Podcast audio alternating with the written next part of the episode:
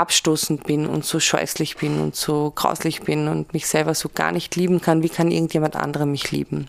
Also ich fühle mich als die Göttin der Welt, die Sexgöttin der Welt, dass ich mich glücklich schätzen kann, dass ich so respektvolle Ex-Partner und Partner habe.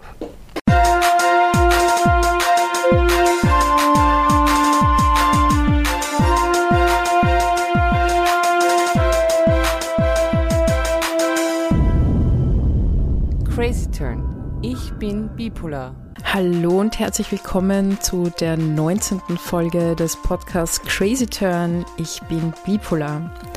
Das ist der Podcast über Bipolarität und seit 19 Folgen schon spricht Nicole ganz intim und offen über sich und ihr Leben mit der Krankheit. Wieder wollen wir euch noch schnell auf unsere Website www.crazyturn.at aufmerksam machen. Hier findet ihr alle Informationen zum Podcast und den Mitwirkenden. Für eine Unterstützung unseres Podcasts könnt ihr Abos erwerben und Spenden auf unserer Steady-Plattform hinterlassen, direkt auch auf unserer Website zu finden. Ein wichtiger Hinweis, das Hören dieses Podcasts kann keine Psychotherapie oder das Konsultieren von Fachärzten Fachärztinnen ersetzen. Und nun zur Folge. Wir kennen wahrscheinlich alle die Herausforderungen, welche sich in Beziehungen und Partnerschaften ergeben können. Zum Beispiel Impulsivität und Streit sind ein sehr geläufiger Begleiter in Beziehungen.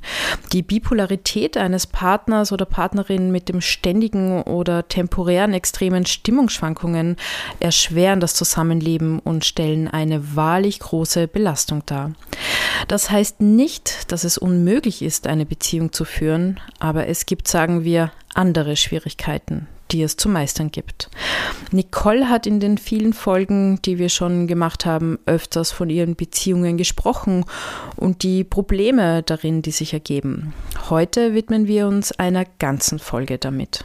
Dazu haben wir ein Special, nämlich ein Ex-Freund von Nicole, er wird sich kurz zu Wort melden, denn wir haben ihn interviewt zu diesem Thema. Spannend, spannend. Hallo Nicole. Heute haben wir eine ganz spannende Folge. Ich habe sie ja vorhin auch schon anmoderiert. Ähm, bevor wir aber anfangen, wie geht's dir? Wie war dein Sommer? Was hast du so alles gemacht? Ja, hallo Vicky. Ähm, mein Sommer war ein bisschen durchwachsen. Wie immer hat das Rapid Cycling zugeschlagen und ich war so Ende Mai bis Mitte Juli relativ latent, leicht depressiv, kann man vielleicht sagen. Aber in den letzten Wochen ist es dann auch wieder besser geworden. Das Problem ist beim immer wieder ein bisschen besser werden. Ich bin sehr dankbar, dass mein Umfeld sehr aufmerksam ist und mir auch rückmeldet dass ich mich wieder verändere. Also jetzt zum Beispiel habe ich die Rückmeldung bekommen, dass ich wieder etwas mehr rede, dass ich schneller rede, dass ich impulsiver bin. Und ich habe aber meinem Umfeld bis jetzt auch versichern können, dass ich im stabilen Rahmen bin. War auch brav beim Psychiater, nehme meine Medikamente. Ja, und der Sommer ist einfach dahin geplätschert und jetzt ist er schon wieder fast ganz vorbei und ich konnte ein bisschen genießen, aber es ist jetzt nicht irgendwie, es waren keine weltbewegende Urlaube dabei. Ich war zu Hause und habe die Zeit in Wien genossen. Zu dem Thema heute, ich weiß, es ist jetzt nicht so ein einfaches Thema für dich. Willst du kurz erklären, warum es nicht so eine normale Folge ist, wie wir sonst miteinander haben. Ich gebe immer sehr viel von mir preis. Dafür habe ich auch dankenswerterweise Danke an alle Hörer und Hörerinnen da draußen, die uns auch immer wieder an info at crazyterm.at schreiben oder via Instagram uns kontaktieren. Sehr positive Rückmeldungen bekommen, dass ich so ehrlich und authentisch bin. Aber wenn es in Themenbereiche geht wie Partnerschaft und Sexualität, das ist natürlich was ganz Intimes. Und deswegen ist es auch so, dass wir diese Folge ja eh auch schon öfters angedacht haben und ich gesagt habe, ich möchte mich dazu bereit fühlen. Für mich ist das Allerwichtigste, ich bin so dankbar für meine Ex-Partner und für meinen jetzigen Partner, dass sie an meiner Seite sind, dass sie mich unterstützt haben oder jetzt unterstützen und dass einfach durchaus in Rahmen meiner Bipolarität und vor allem in den Manien Sachen passieren, auf die ich nicht stolz bin. Nichtsdestotrotz ist es ein wahnsinnig wichtiges Thema und ich habe ja bereits in einem anderen Podcast ein Interview gegeben. Das war der Podcast 1 Live Intimbereich von ARD und WDR. Und da habe ich mit der Katrin gesprochen. Das ist ein Podcast über Sexualität und Gesellschaft und denen ist eigentlich auch kein Thema zu heikel oder kein Thema ist irgendwie ein Tabu. Und dort habe ich schon darüber gesprochen, wie es ist, bipolar zu sein und eben auch, wie es ist, Partnerschaften und äh, sexuelle Beziehungen zu haben. Insofern habe ich mir dann gedacht, wenn ich ein Interview geben kann für einen anderen Podcast, dann können wir das dann doch auch zu zweit gut behandeln, das Thema. Das heißt, hast du dich schon ein bisschen aufgewärmt oder vorbereitet mental quasi, wie das so sein kann, wenn man bei einem Podcast eben auch darüber reden könnte oder auch es tut. Ich würde dann auch gleich anfangen. Wir haben uns gedacht, dass wir Thema anfangen zu reden, indem wir es aufschlüsseln und zwischen Depression und Manie unterscheiden. Wenn Sexualität in der Depression gelebt wird, unterscheidet sie sich enorm von der Sexualität in der Manie. Fangen wir gleich bei der Depression an. Sagen wir jetzt mal so, ich, ich Soweit ich weiß, bist du immer in Partnerschaften, seit ich dich kenne. Für Hörerinnen, die das vielleicht jetzt noch nicht wissen, du warst sehr, sehr lange in einer Partnerschaft, fast 17 Jahre. Und seit drei Jahren äh, existiert diese Partnerschaft nicht mehr. Und seitdem hast du zwei Partnerschaften, also eine Partnerschaft gehabt und in einer jetzigen bist du jetzt eben. Und genau, also du kannst jetzt eigentlich, hast du Vergleichswerte sogar, wenn wir das jetzt mal so ähm, sagen wollen. Wie ist Partnerschaft in der Depression? Wie erlebst du dich und deine Sexualität da? Also ich würde mal sagen, dass es ganz wichtig ist, ähm, auch zu unterscheiden zwischen Partnerschaft und Sexualität. Sexualität ist ein Bestandteil einer Partnerschaft, aber nicht der alleinige Bestandteil. Das heißt, es gibt natürlich mehr Aspekte als Sex und Sexualität in einer Partnerschaft, worüber ich auch sprechen möchte. Ich würde jetzt anfangen, zuerst über, wie du auch angesprochen hast, über die Depression zu sprechen. In der Depression ist es einfach so, dass ich sagen muss, wir haben schon über Depressionen gesprochen, wir haben schon über Merkmale der Depression gesprochen und da ist auf jeden Fall ein Merkmal des Rückzugs, des emotionalen Rückzugs. Das heißt, man wird nicht mehr greifbar für den Partner, für die Partnerin. Es ist auch sehr, wenn es das erste Mal ist, ist es sehr unverständlich, warum auf einmal so viel Ablehnung da ist, so viel Distanz da ist, warum Nähe so überhaupt nicht mehr möglich ist.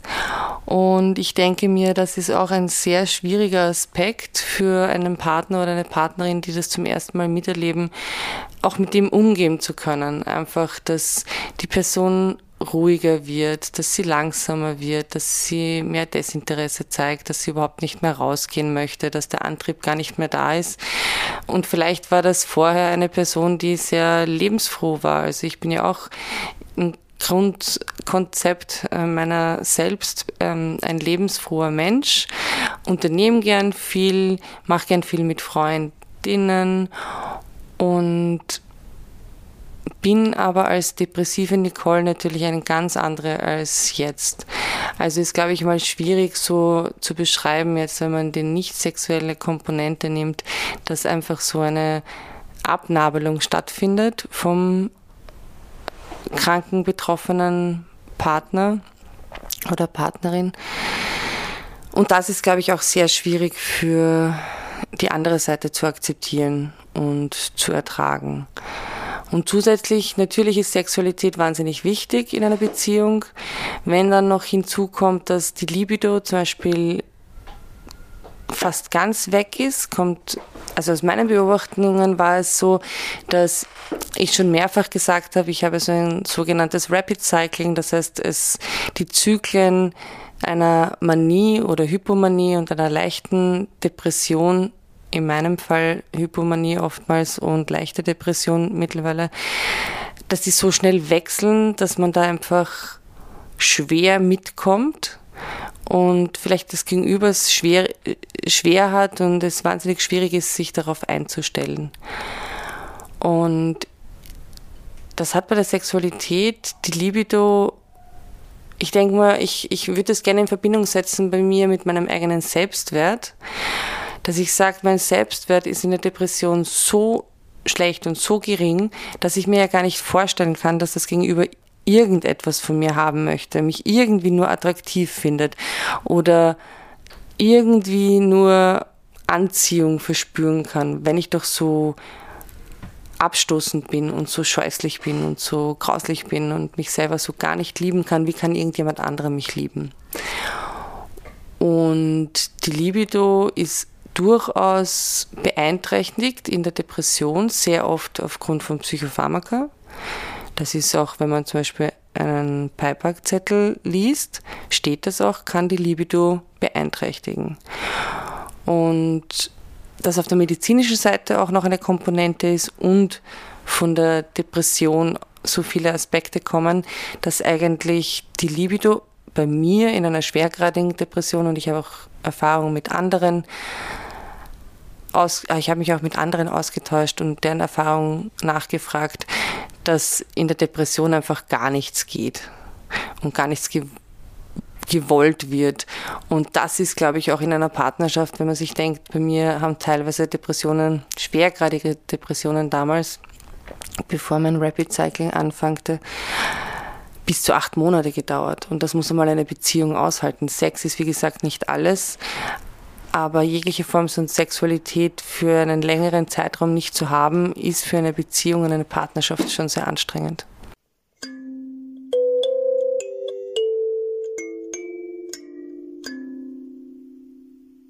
Da ist meine Frage, wie hast du das wahrgenommen, wie deine Partner auf dich hier reagiert oder eingegangen sind? Haben die das quasi gut akzeptieren können? War das Thema irgendwann mal da, okay, dann muss ich es mir vielleicht woanders holen oder was auch immer. Hat das irgendwo Konsequenzen gehabt anscheinend oder irgendetwas? Also ich muss sagen, deshalb noch einmal an dieser Stelle Respekt und große Wertschätzung und Dankbarkeit an meine Ex-Partner, an meinen jetzigen Partner, dass sie mich so unterstützen. Ja, sie hatten Verständnis. Wir werden dann noch darauf zu sprechen kommen, auf die andere Extremseite, nämlich die Manie. Aber in den Depressionen ist es so, dass ich durchaus wirklich durchwegs Verständnis bekommen habe von meinem Partner, von meinem Gegenüber und dass die auch versucht haben, sich mit der Krankheit auseinanderzusetzen. Zum Beispiel mein langjähriger Partner, war auch bei einer Angehörigengruppe bei HPE in Wien. Und das, glaube ich, hat ihm sehr gut getan, dass er einfach sich austauschen könnte mit anderen Leuten. Und das ist auch schon so ein Tipp hier vorweg. Ein Tipp, was äh, man machen kann, ist auf jeden Fall sich mit anderen Leuten austauschen, wie die mit der Situation umgehen. Und ich finde schon, dass sie alle, wenn es mir eher depressiv verstimmt geht, dass da keine dass da keine Vorwürfe gekommen sind, so warum haben wir keine Zuneigung mehr, warum haben wir keinen Sex, warum bist du so lasch, warum bist du so apathisch, also das gar nicht, da war das Verständnis schon sehr groß. Wobei ich sagen muss, das Spannende ist ja auch von meiner Perspektive, dass Sexualität in einer schwergradigen Depression gar nicht vorhanden war, eben wegen den Punkten, die ich schon besprochen habe, den großen Selbsthass auch äh, mit einbezogen. Aber zum Beispiel, wenn ich so leicht bis mittelgradige Depressionen habe, wo die Abstufungen sind bei mir sehr wichtig, weil ich betonen will, dass es wirklich Unterschiede gibt in Schweregraden, wenn man sich wenn man sich in Depressionen befindet. Es ist so, wenn ich leicht und mittelgradig depressiv bin, ist Sexualität für mich auch ein Strohhalm. Also das ist, ich weiß, Sexualität und Sex sind für mich immer sehr wichtig außer in depressiven Phasen, aber im Grunde genommen sehr wichtig, so dass ich mir denke, na, das ist ein Strohhalm und da habe ich dann, da, da geht schon noch, da ist vielleicht nicht von Anfang an die Begierde und die Lust so da und die Liebe so hoch, aber es ist so ein, ich möchte mich an dieses Strohhalm klammern, weil wenn ich dann einen Orgasmus habe, dann ist es auf jeden Fall so, dass ich kurzweilig alles vergessen kann. Das heißt, das ist schon so eine leichte Coping-Strategie zum Kompensieren von negativen Gefühlen. Das geht aber nur bis zu einem gewissen Grad. Ja, und auf die Frage, ob vielleicht meine ehemaligen Partner oder mein jetziger Partner dann irgendwann gesagt haben, gut, das ist akzeptiert, dass du eine Krankheit hast, aber ich brauche die Sexualität, die mir zusteht. Ich brauche Sex, ich brauche Zuneigung, ich brauche Nähe. Das wäre niemals ein Thema gewesen, dass das bis jetzt mir gegenüber so kundgetan wurde. Also, dass die gesagt hätten, sie gehen woanders hin. Das war einfach bis jetzt nie ein Thema.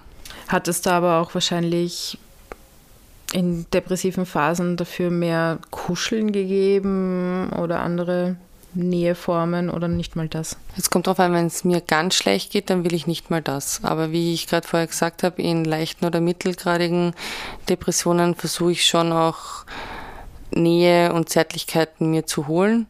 Aber wenn ich ganz depressiv bin, dann habe ich für das alles keinen Kopf.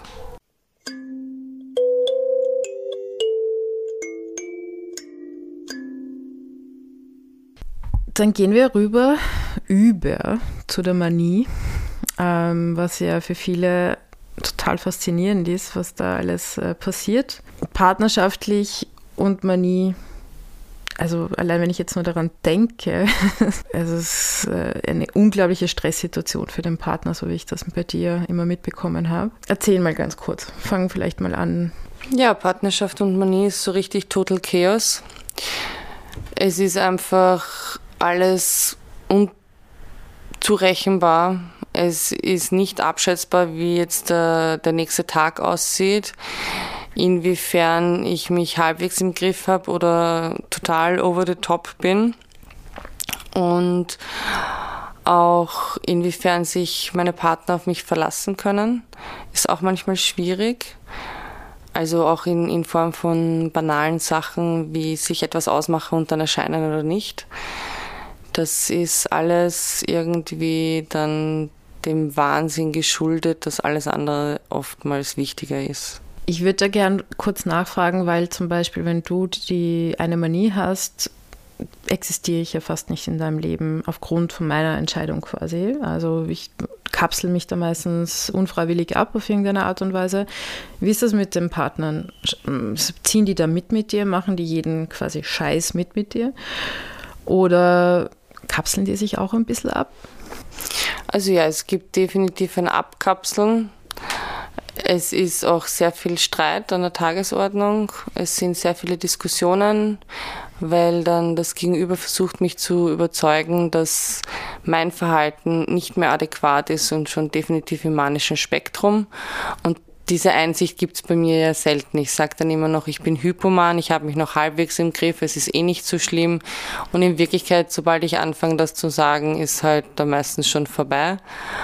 Und als Coping-Strategie für meine Partner, weiß ich nicht, ich glaube schon, dass es ein gewisser Aspekt ist, dass sie sich abgrenzen müssen.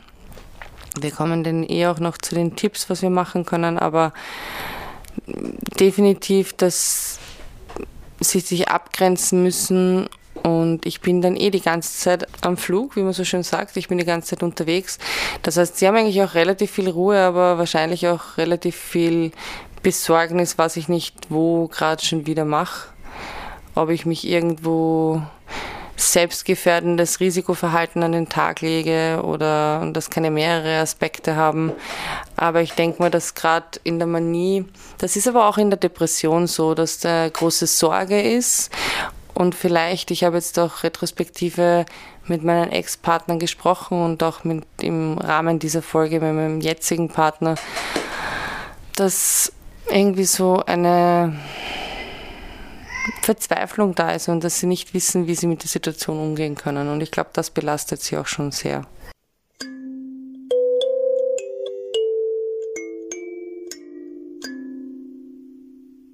Ich würde dann auch noch gern fragen, weil du auch gesagt hast, ja, viel Sorgen machen und so. Ich bekomme das mit, dass du in der Manie öfters im Krankenhaus landest, unter Anführungszeichen, weil du dort selber hingehst. Was ich aber auch mitbekommen habe, ist einfach, dass deine Partner hier dich auch extrem unterstützen und einfach genau solche Situationen zum Beispiel auch mit dir mitmachen und, und so weiter und so fort. Also solche Aktionen oder solche Situationen entstehen ja dann auch in der Partnerschaft, dass du in der Manie eben, wo sie, wo sie sich verantwortlich fühlen, auch wenn du selbst sogar glaubst, dass es dir nicht gut geht halt, ne? Ja, ja, es ist so eine Frage nach Verantwortung übernehmen und mich aber nicht bevormunden oder besachwalten. Also mich doch noch als rationale Person einzuschätzen, die ich aber in manchen Situationen definitiv nicht mehr bin. Also es ist irrationales Verhalten und es ist ja auch nicht umsonst so, dass, das habe ich auch erfahren von anderen HörerInnen, dass zum Beispiel Sachen getätigt worden sind, Käufe getätigt worden sind in der Manie und die dann mit einem Anwalt rückgängig gemacht worden sind und rückgängig gemacht werden konnten, weil man auf Unzurechnungsfähigkeit plädiert quasi. Also ja, es ist schwierig. Aber was ich halt auch damit sagen wollte, ist einfach, dass deine Partner dich wirklich auch sehr viel begleiten in der Manie, in, in vielen Situationen. Ähm, zum Beispiel auch, dass du organisatorisch etwas, wenn du etwas organisierst und sie sich, also mir fallen da halt nur so kleine Beispiele einfach ein, dass, dass dass ich eher wahrnehme, dass deine Partner mit dir eigentlich mitziehen und deinen Ideen. Ja, es ist, habe ich schon gesagt, sie mich immer sehr unterstützt und haben mir eigentlich nie wirklich so Steine in den Weg gelegt, obwohl ich wahnsinnig anstrengend bin in solchen Phasen und nervenaufreibend. Und deswegen ist die Dankbarkeit sehr groß. Das sage ich jetzt noch so oft, wie ich es sagen will, weil es so wichtig ist. Also ich kann es mir wahrscheinlich auch sehr gut erklären, weil es, glaube ich, auch kleiner Neben, Nebeninformation, deine letzten zwei Partner hast du vor allem in der Manie kennengelernt.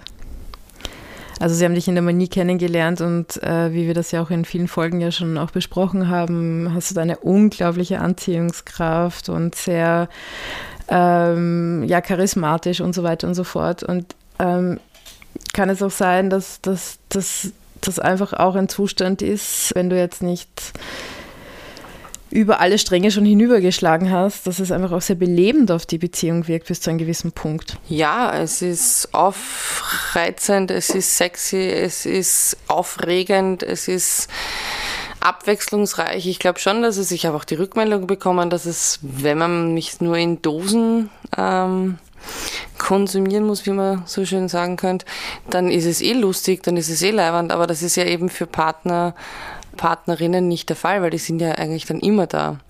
Und da kommt es dann halt schnell zur Überlastung. Ich glaube schon, dass es mitunter auch lustig ist, was ich da alles fabriziere in der Manie. Ich habe, wie du gesagt hast, eine Ausstrahlung und ziehe Menschen an. Das ist ein Wahnsinn. Also das würde ich mir ja, das, das glaube ich mir ja selber gar nicht, dass das so ist, wenn ich wieder in anderen Phasen bin. Dann gehen wir jetzt noch einen, einen, Schritt tiefer in diese ganze Thematik. Es gibt, äh, wir haben da ein Stichwort uns aufgeschrieben, zu dem du vielleicht auch gerne etwas sagen würdest. Und zwar in der Manie hast du natürlich, wie wir das auch schon sehr oft besprochen haben, einfach mehr Lust auf Sex. Das ist jetzt einfach mal jetzt äh, ganz sachte formuliert. Da haben wir uns ein Wort aufgeschrieben, über das du gerne reden wollen würdest. Das heißt Inner Slut Shaming. Was willst du dazu sagen? Ja, also jetzt reden wir halt konkret über Sexualität in der Manie. Und ja, Inner Slut Shaming ist ein interessanter Begriff, den ich im Rahmen vom Interview von 1 Live im Teambereich mit der Katrin besprochen habe der ist mir so gar nicht äh, geläufig gewesen, aber Inner Slut Shaming ist hat per se jetzt nichts mit der Bipolarität und meiner Sexualität zu tun, sondern so dieses Gefühl prinzipiell in, in einem Patriarchat, dass Frauen, die jetzt sexuell sehr aktiv sind, oftmals heutzutage noch immer so als Schlampen oder Huren angesehen werden. Und wenn Männer aktiv sind, dann sind sie so die Hengste und so die Draufgänger und großartig und so. Und jetzt kann ich das halt sagen, aus Single-Dasein dass ich durchaus vor allem in der Manie sehr sexuell aktiv war. Und es ist schon so, also jegliches Verhalten in der Manie, aber vor allem auch auf Sexualität gezogen, dass ich mir natürlich im Nachhinein dann überlege, so hat das unbedingt sein müssen und war das jetzt wirklich notwendig? Und dann so, ja, warum nicht? Also ich bin relativ jung, kann machen, was ich will, wenn ich Single da bin. Warum sollte ich mich dafür schämen, irgendwelche Kontakte gehabt zu haben. Also das war so dieser eine Begriff, den wir geredet haben, prinzipiell von Sexualität in der Manie. Ja, also was ich bei dir beobachten kann, ist, dass deine manischen Auswüchse, wenn es um Sexualität, um das Thema Sexualität geht, im Single-Dasein anders gelebt werden als in einer Partnerschaft. Das heißt, äh, im Single-Dasein bist du ein bisschen uferloser, unter Anführungszeichen. Und in einer Partnerschaft merke ich, dass der Partner als Regulator bei dir fungiert, eine Art von Gewissenhaftigkeit dann doch irgendwo mitspielt und ja, funktioniert bei dir zumindest so, ja. Und weiters gehen wir jetzt rüber zu dieser Risikobereitschaft. Also in der Manie ist ja prinzipiell Risikobereitschaft hoch 20.000 und als Single quasi, hast du mir mal erwähnt, ist das kannst du das manchmal auch so erkennen, ein wahlloser Spaß, wenn es auch um Sexualität geht und so weiter. Auch wie du es selber gesagt hast, ohne Verstand. Und im Endeffekt meinst du auch, ist es eine Art von Selbstgefährdung im Nachhinein. Ja, es ist insofern eine Selbstgefährdung, wenn man zum Beispiel One-Night-Stands hat oder einfach eben mit irgendjemandem mitgeht und dann vielleicht in der Hitze des Gefechts. Sich denkt, na, Verhütung ist eh nicht so wichtig oder Kondome sind nicht so wichtig und das sind alles Verhaltensmuster und Verhaltensweisen, auf die ich nicht stolz bin, wo dann im Endeffekt ein großer Charme ist, weil es einfach ein großes Spiel mit dem Feuer ist. Und es war auch schon eben in meinen Single-Manien dann so, dass ich nach einer Manie zum AIDS-Hilfehaus gegangen bin, weil ich Angst hatte, dass ich irgendwelche sexuell übertragbaren Krankheiten mir eingefangen habe, weil ich eben zum Beispiel nicht mit Kondom verhütet habe. Also der Verstand und die Rationalität ist definitiv nicht da. In einer Partnerschaft ist es halt so, dass die Libido so gesteigert ist, dass ich vielleicht auch von meinem Partner zu oft Sex haben will und der Partner das gar nicht so in dem Ausmaß dann auch wollen würde. Also das klingt jetzt super extrem.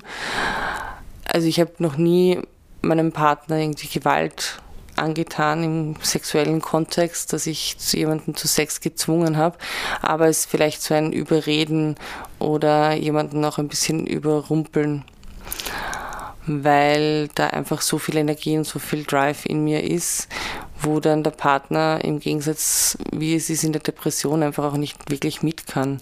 Und das ist, glaube ich, auch schwierig. Oder dass ich gerade, wenn ich in manischen Phasen bin, auch in Beziehungen dann immer wieder das Thema offene Beziehung oder Polyamorie anspreche, weil das in den Phasen dann Sachen sind, wo ich denke, da möchte ich mich mal ausprobieren, das möchte ich mal erfahren, da möchte ich wissen, wie das ist aber das natürlich innerhalb einer Partnerschaft, einer heteronormativen, zu vielen Diskussionen führt und auch zu einigen bösen Blut- und Streitereien.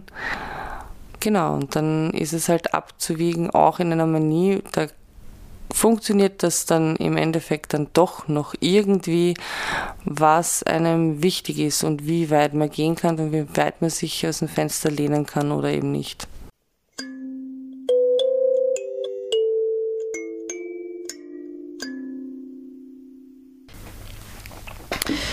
Ähm, und das ist der nächste Punkt bezüglich Scham. Also ich finde, da gibt es so mehrere Bereiche.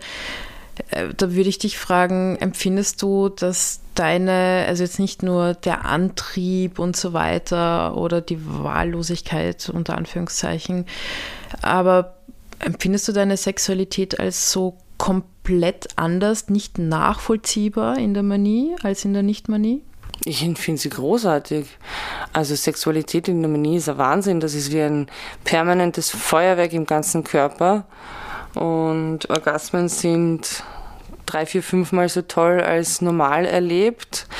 Das ist, glaube ich, zu vergleichen wie irgendein ganz extremer Drogenrausch. Der muss sich wahrscheinlich auch so anfühlen, weil einfach die Empfindungen so extrem sind, so arg sind, so pff, intensiv, so dass ich, weiß ich nicht, mir manchmal denke, ich könnte bei jeder kleinsten Berührung zerbersten in den Armen von meinem Partner, in den Armen von meinem Gegenüber, weil einfach die Sexualität, der sexuelle Drive so stark ist, das ist unbeschreiblich und das muss halt auch irgendwann einmal gebändigt werden. Und das ist auch in einer Beziehung eine große Herausforderung. Würdest du auch sagen, hast du ganz andere Fantasien in der Manie als sonst? Sexuelle Fantasien?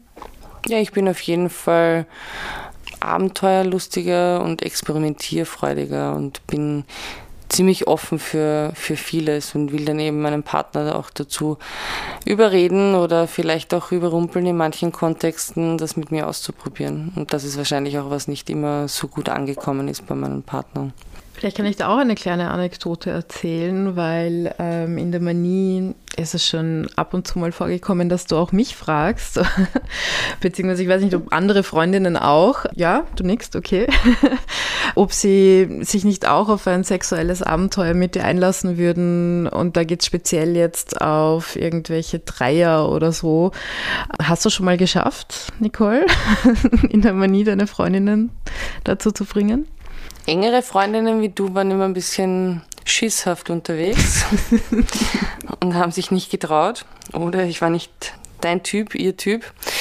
Ja, du bist eine attraktive junge Frau. Warum soll man dich nicht fragen, ob du ein bisschen Spaß haben willst? Na, ich weiß schon, das ist, das ist ein bisschen grenzüberschreitend, aber ja, das habe ich bei mehreren Freundinnen versucht.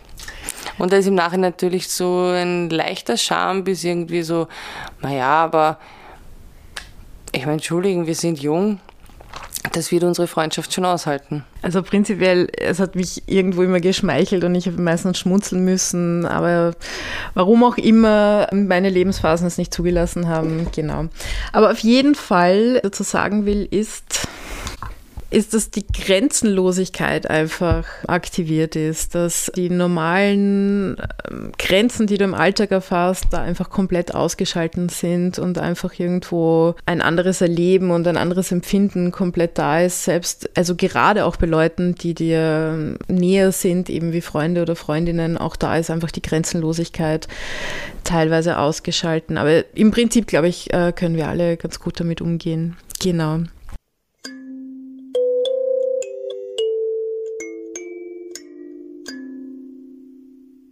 Wie fühlt sich das eigentlich alles so an, Niki? Also jetzt nicht nur rein auf deine Sexualität, aber eben deine sexuelle Aura, die du da ausstrahlst, was ich und viele beobachten können in dieser Zeit.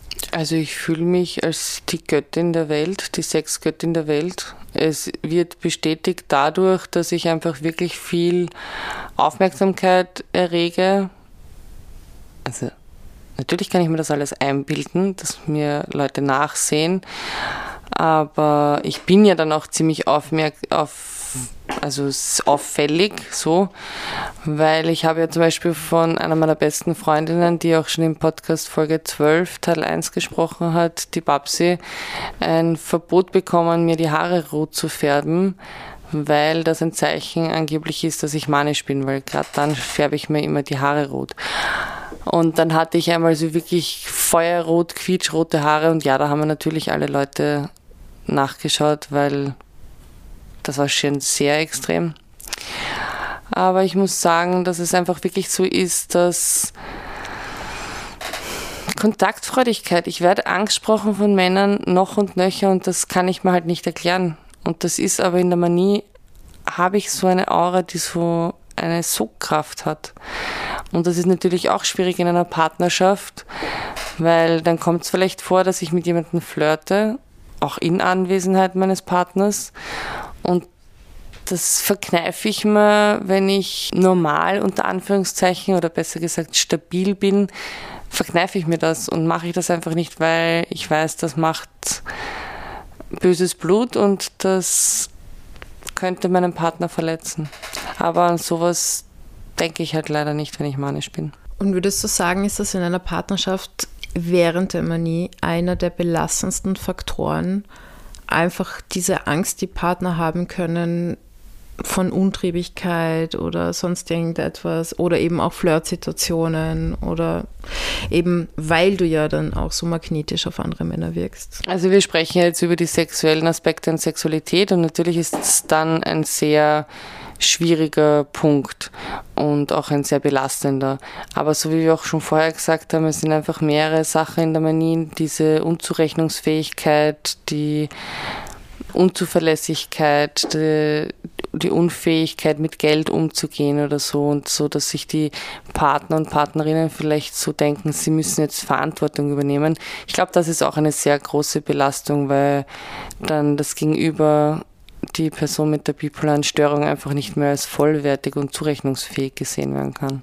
Okay, also halten wir fest, dass es einfach ganz viele verschiedene Faktoren gibt, worunter der Partner dann oder die Partnerin im Endeffekt dann leiden könnte. War aber jetzt auch ein guter Übergang, weil wir haben mit einem deiner Ex-Freunden ein Interview gemacht und der hat versucht, sie zu beantworten, die Fragen, die wir ihm gestellt haben. Hören wir mal rein, oder?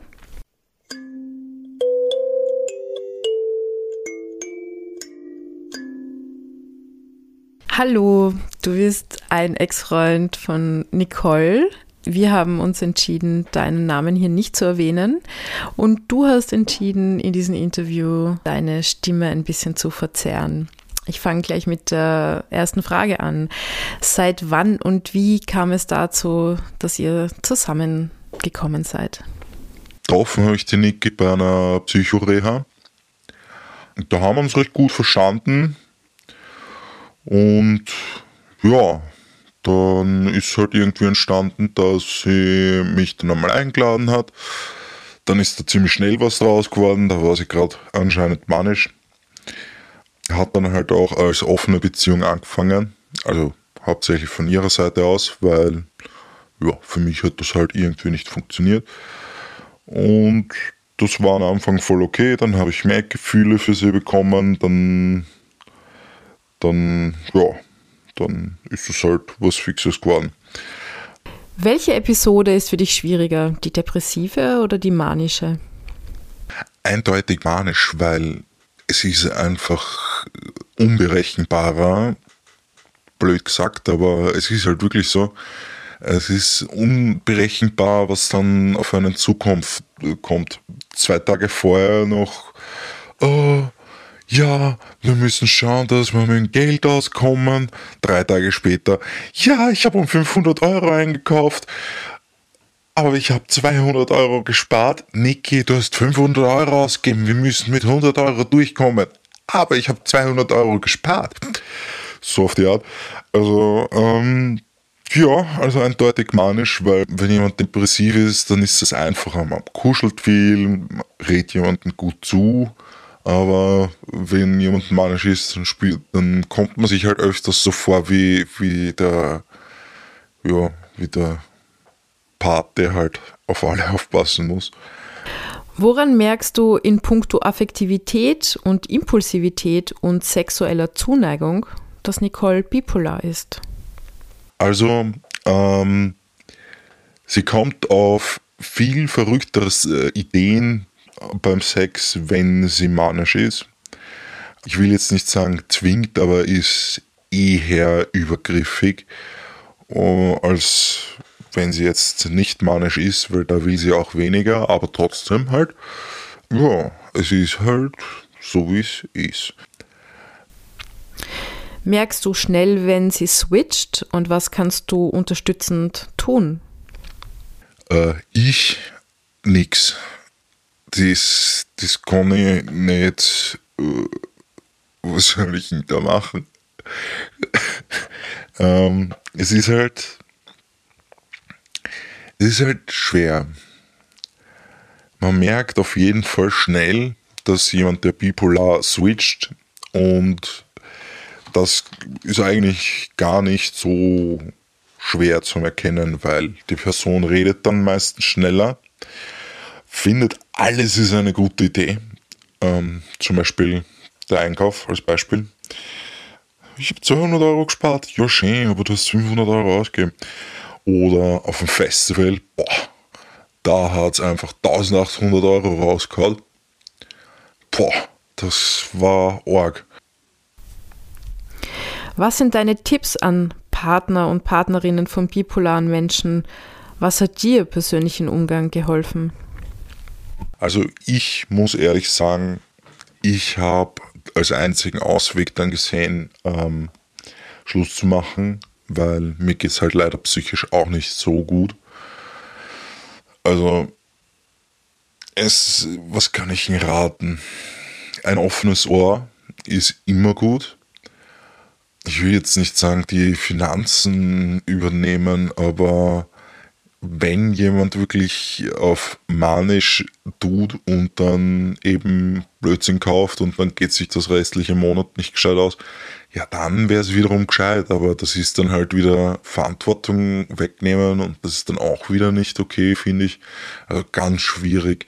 Was kann man da wirklich großartig sagen? Ich, ich, ich kann halt nur ein offenes Ohr hergeben und ich habe die Niki natürlich noch immer lieb aber halt eher als Freundin, weil das funktioniert für mich besser, weil da ist ein bisschen mehr Abstand, da kann ich auch, finde ich, halt von meiner Sicht aus ein bisschen besser helfen, weil wenn sie was braucht, weiß sie, dass sie mich sofort anrufen kann. Also das sind so die Sachen, die ich ähm, empfehlen kann.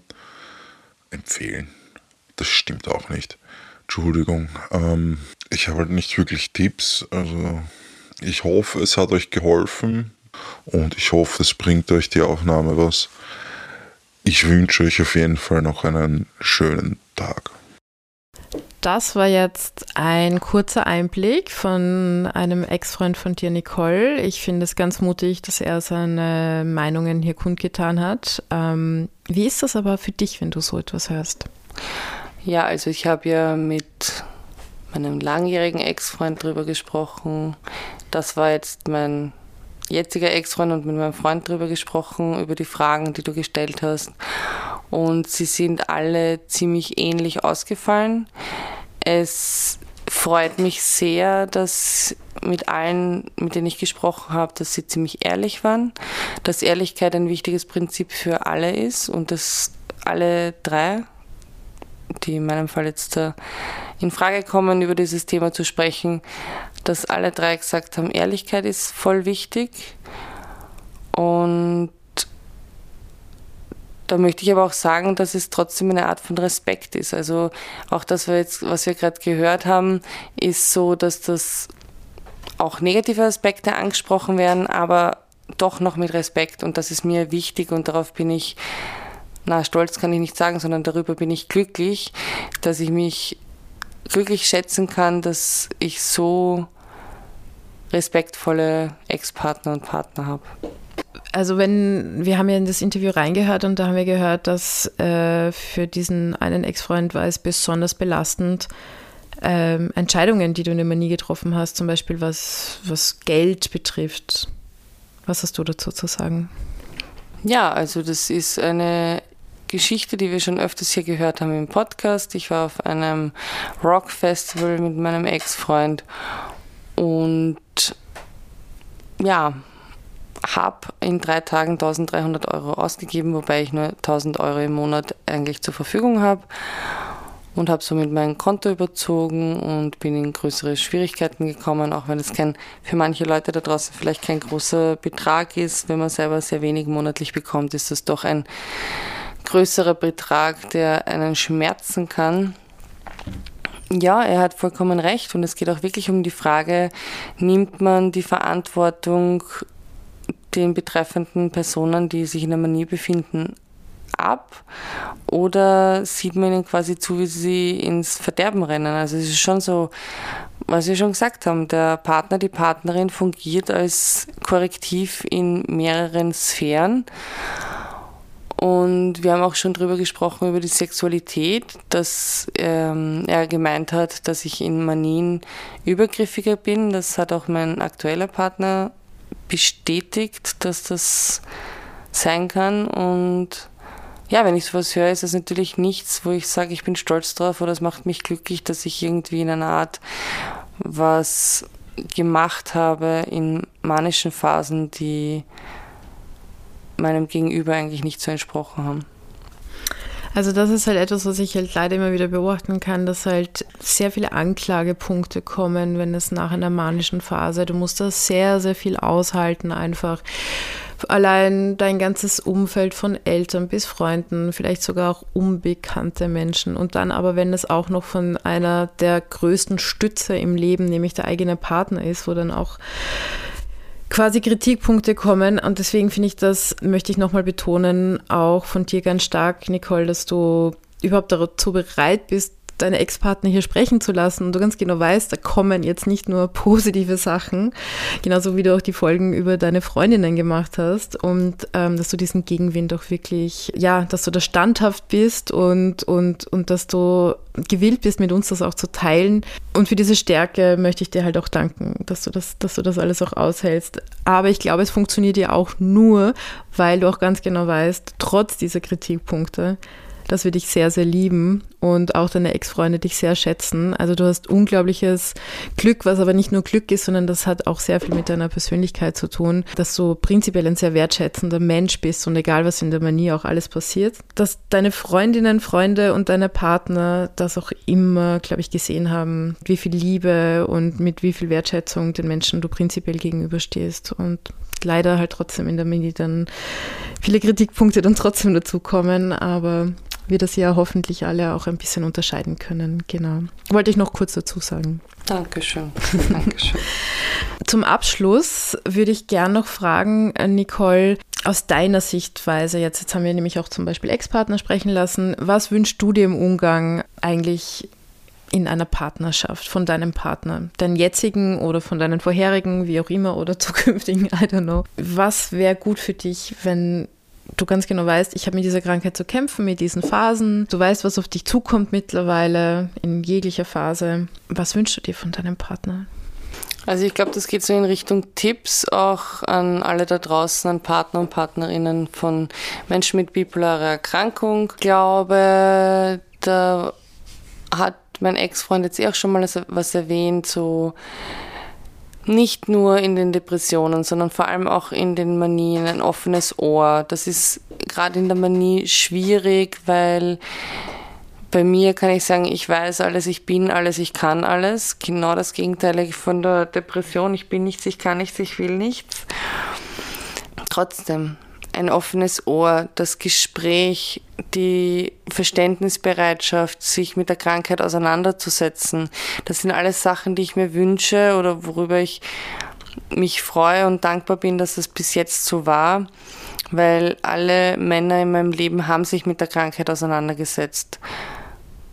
Manche mehr, manche weniger haben versucht zu sehen hinter den Fassaden, dass das jetzt nicht alles mutwillig ist. Also ganz wichtig, alles, was in einer Manie passiert, passiert nicht mutwillig, weil ich jemanden schädigen möchte, weil ich irgendjemanden schlecht machen will oder so.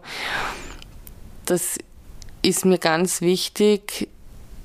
Kommunikation ist alles.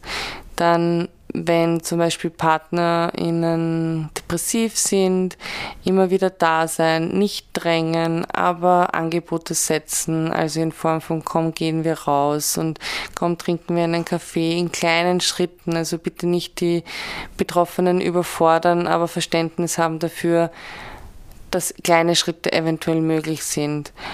Keine Vorwürfe machen, keine früher warst du anders Vergleiche und ich habe mich in jemanden anderen verliebt oder so, weil das ist ein Teil der Person ist einfach die bipolare Störung und dafür können wir nichts. Also das ist nichts, was wir jetzt absichtlich machen, damit wir irgendjemanden auf die Nerven gehen oder so.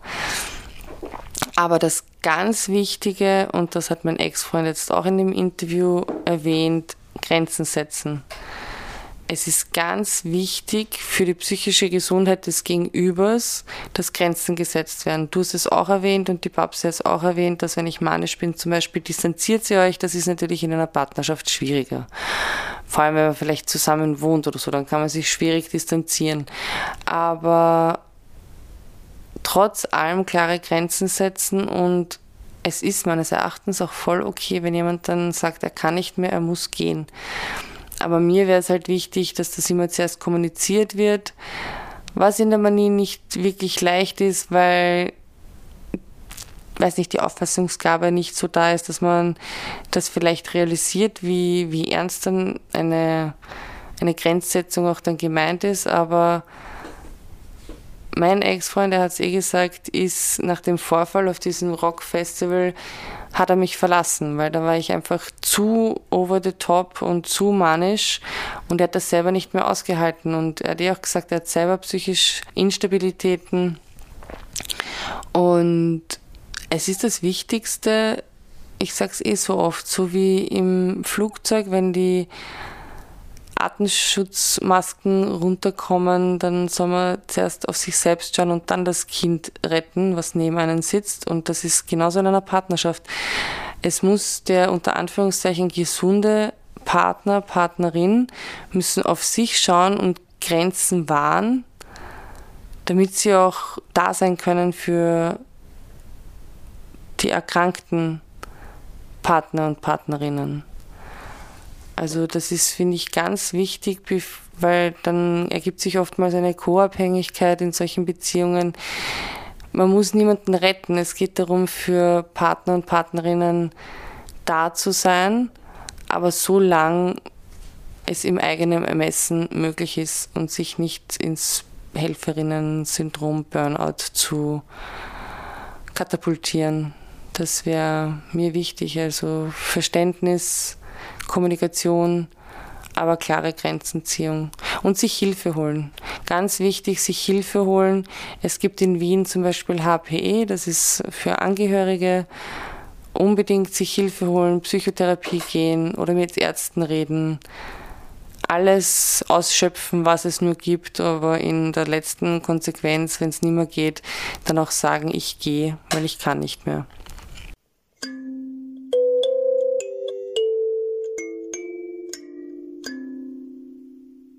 Danke für diese Tipps, Nicole. Es war jetzt eigentlich eine Folge, die für dich ja von Anfang an ein bisschen vom Gefühl her schwierig war. Wie fühlst du dich jetzt, nachdem wir darüber geredet haben? Erleichtert, dass es vorbei ist. Nein, es war jetzt, ähm, ich habe schon ein bisschen Bammel gehabt vor dieser Folge, weil es einfach darum geht, wie und jetzt sage ich es wahrscheinlich zum hundertsten Mal, wie dankbar ich bin, dass ich meine Ex-Partner und meinen jetzigen Partner habe, wie sehr sie für mich da waren und ich will nichts machen, was irgendwie kompromittiert oder was irgendwie respektlos wäre. Und deswegen war es immer so die Überlegung, was erzähle ich, was kann ich nicht erzählen. Aber ich hoffe, wir haben jetzt die Balance sehr gut geschafft und bin auch froh, dass wir jetzt in unserem Podcast mal über das Thema gesprochen haben. Dann ein wunderschönes und ein riesengroßes Dankeschön an dich, Nicole, für wieder mal deine Offenheit, deine Ehrlichkeit und diesen Austausch mit dir. Und ich bin auch froh, dass wir diese Folge hinter uns haben. Das war die 19. Folge mit dem Thema Bipolarität, Partnerschaft und Sex. Ein hartes Los. Die nächste Folge wird am 1. Oktober gesendet mit dem Thema Bipolarität und Selbsthilfegruppen, ein mögliches Auffangbecken. Und weil wir immer wieder sehr viele E-Mails bekommen von Zuhörerinnen, würden wir uns sehr freuen, wenn ihr uns Fragen stellt, die wir im Podcast auch beantworten können oder auch dürfen oder ihr Inhalte teilen wollt, die auch im Podcast erwähnt oder besprochen werden dürfen, dann bitte schreibt es extra dazu. Die Community wird sich freuen. Somit wünsche ich euch eine gute Zeit und alles Liebe. Und ich wünsche euch natürlich auch allen eine gute Zeit, alles Liebe und habe am Abschluss jetzt auch noch einen kleinen Buchtipp für euch. Nora Hille, wenn Licht die Finsternis besiegt, mit bipolarer Erkrankung Leben, Familie und Partnerschaft positiv gestalten. Da steht nämlich auch einiges über Partnerschaften drinnen und deswegen legen wir euch das ans Herz. Ist jetzt erst neu erschienen und ziemlich spannend. Von meiner Seite macht's es gut und stay tuned.